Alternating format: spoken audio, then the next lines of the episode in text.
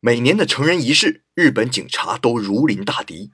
这一天，市政厅会把全城年满二十岁的年轻人召集在市中心，市领导做个动员，青年代表做个表态。哎，这个套路我们都懂。本意是好的，可坏就坏在这里。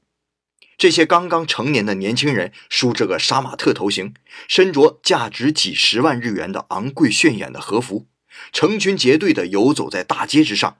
堂而皇之的抽烟喝酒，用玩世不恭的态度恣意挥洒着作为成年人的第一天。